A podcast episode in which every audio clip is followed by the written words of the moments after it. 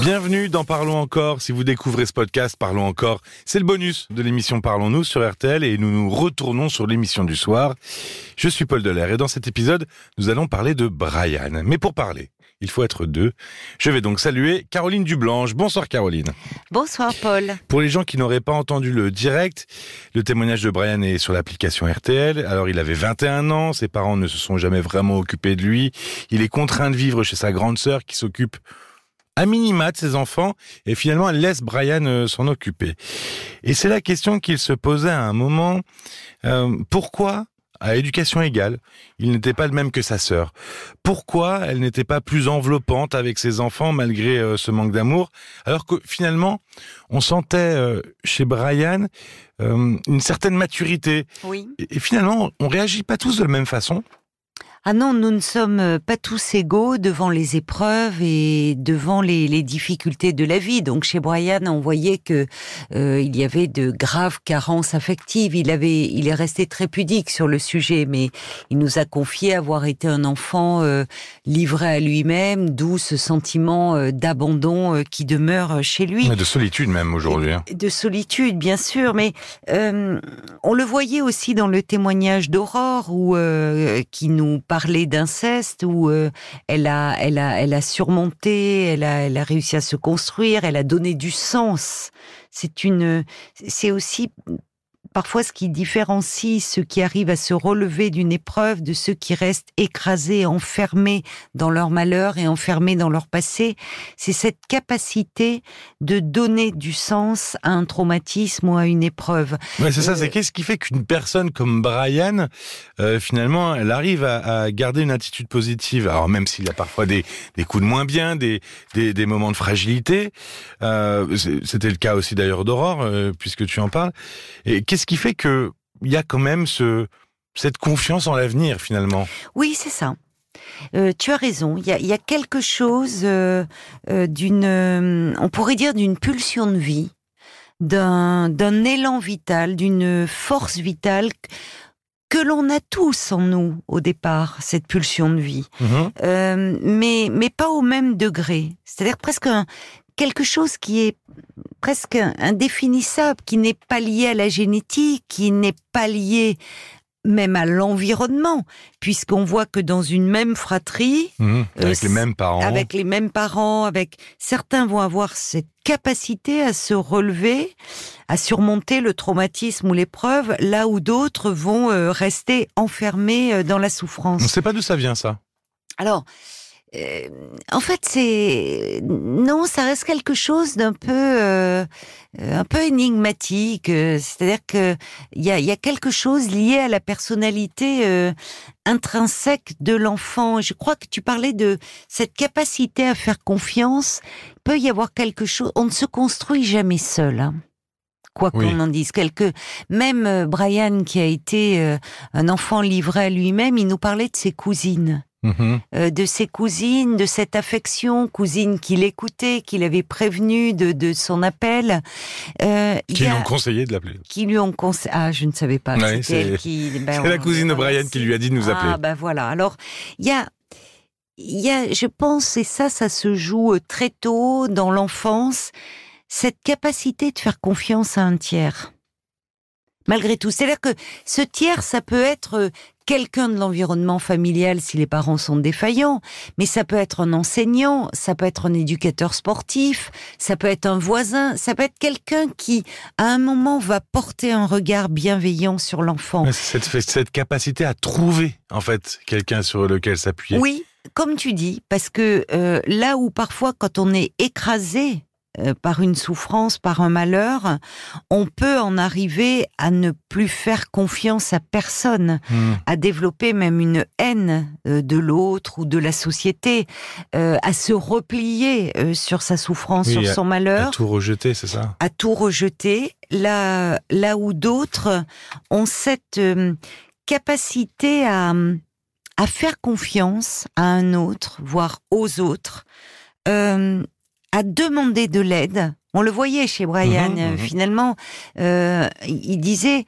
ça me fait du bien de parler. Oui, de l'aide, il en demandait. Après, il sautait le pas. C'est une autre chose, mais il la demandait, elle, Oui, il y a cette capacité à saisir la main tendue. Parce mm. que même dans, dans toute vie euh, qui, à un moment donné, peut être fracassée, il y a à un moment donné des mains tendues, mais qu'on n'arrive plus euh, à saisir.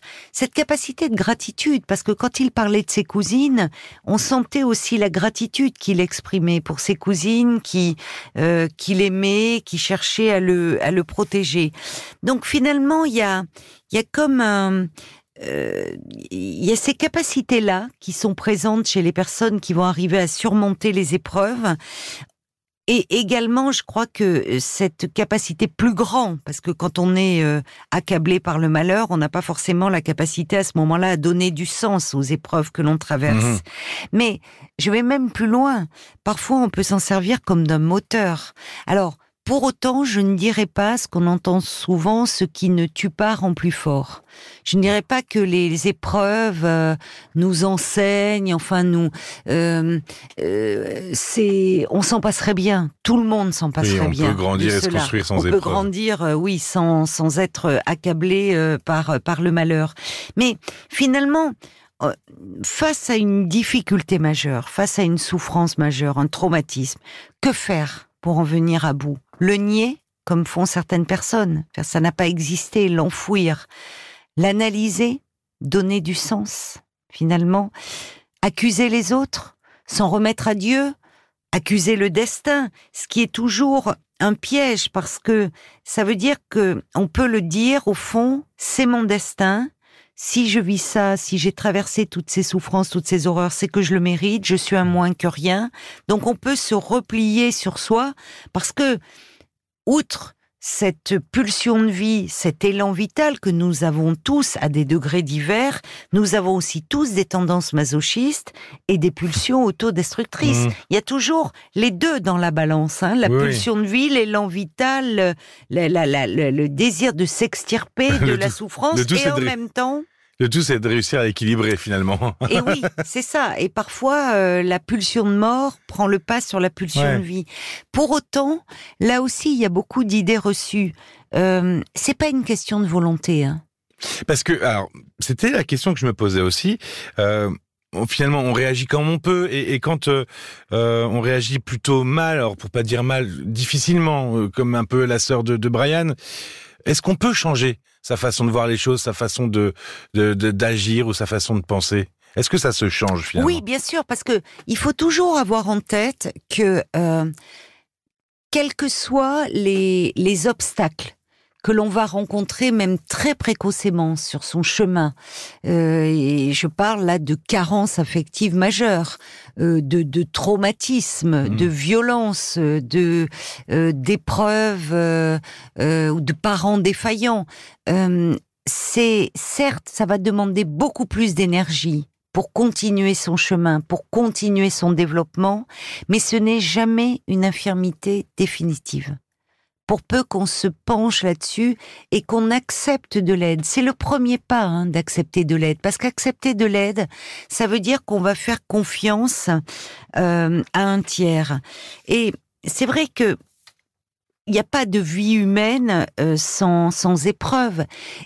Et toutes les épreuves que l'on va traverser, ça peut être une séparation amoureuse, ça peut être le décès d'une personne chère, ça peut être un licenciement, une maladie grave, ça nous ramène euh, au petit enfant euh, sans défense que l'on a tous été, au petit enfant vulnérable et complètement dépendant d'un autre pour sa survie. Mmh.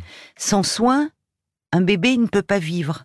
Et nous avons, nous dépendions tous alors du bon vouloir d'un autre. on est obligé de faire confiance quand on est enfant. On n'a pas le choix. on n'a pas le choix. On n'a pas le choix parce que, mais cette dépendance-là, euh, cette expérience de la vulnérabilité, elle laisse des traces. Et face aux épreuves de la vie que l'on rencontre tous, là je ne parle pas des épreuves de l'enfance, euh, on est renvoyé de plein fouet à notre vulnérabilité, mais aussi, c'est toujours dans la balance, à des forces de vie insoupçonnées. Mais là aussi, euh, c'est là où, quand je disais, il y a quelque chose qui, reste énigmatique, et euh, parce que on, a tous connu, ou, même dans, dans des, parfois des personnalités de la vie publique, des, des personnes qu'on disait fragiles et qui vont résister à des situations terrible. Mmh. On l'a vu au moment des attentats. Mmh. Hein, où c'est là, euh, c'est ça, ça fait partie des, des catastrophes euh, qui, qui peuvent s'abattre sur un être humain. Euh, et qui vont, alors qu'on les disait fragiles, que l'entourage les pensait fragiles, elles vont avoir une espèce de force intérieure, d'un élan vital qui va faire qu'envers et contre tout, elles vont s'accrocher et surmonter cette épreuve. Là où d'autres, qu'on qualifiait de fortes, qui étaient perçues comme telles par leur entourage, vont s'écrouler euh, psychiquement, parfois après une séparation amoureuse ou après un licenciement. Donc en fait, euh, c'est c'est là où euh, il n'y a, y a pas d'un côté des faibles et d'un côté des forts. C'est beaucoup plus complexe que ça. Et ça ne renvoie jamais ni euh, à la volonté ni au courage, parce que évidemment le courage, c'est euh, moralement, c'est un très bel idéal. Ça peut être même un point de vue philosophique, mais d'un point de vue psychanalytique, ça ne veut pas dire grand-chose en fait. Le courage. Ah oui? Non, parce que euh, parce que là aussi, euh, bah, des personnes euh, euh, qu'on pensait plutôt un peu inhibées, un peu un peu qui, qui qui ont du mal à affronter les difficultés peuvent se révéler dans certaines situations, je parlais d'attentats, d'épreuves ou en temps de guerre, faire preuve d'un courage inouï. Mmh, là où d'autres euh, d'un sang-froid, oui. exactement, qu'on n'aurait jamais soupçonné, qu'elles-mêmes n'auraient jamais soupçonné. Donc on peut avoir en nous comme ça des, des forces de vie euh, euh, auxquelles on on n'a pas accès, qu'on ne soupçonne même pas quand on est confronté à un quotidien banal Mmh. et qui, Qui dans des situations preuve, extraordinaires, euh, se révèlent, comme tu dis, ou des êtres humains euh, se, se, se révèlent. Tu, avant de partir, il me semble que tu voulais euh, citer un livre.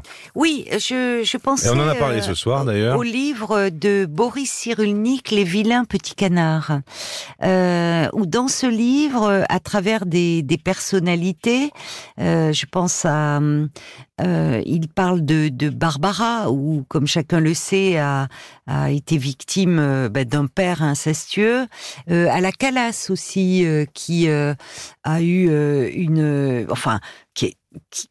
qui, a été très carencé effectivement euh, dans euh, dans son enfance, mais mais aussi à Georges Brassens qui aurait pu virer un peu mauvais garçon, devenir voyou, mais qui grâce à un professeur euh, de troisième qui l'a initié à la poésie, bah, va donner une autre forme finalement à, à sa révolte à travers l'écriture, à travers le chant.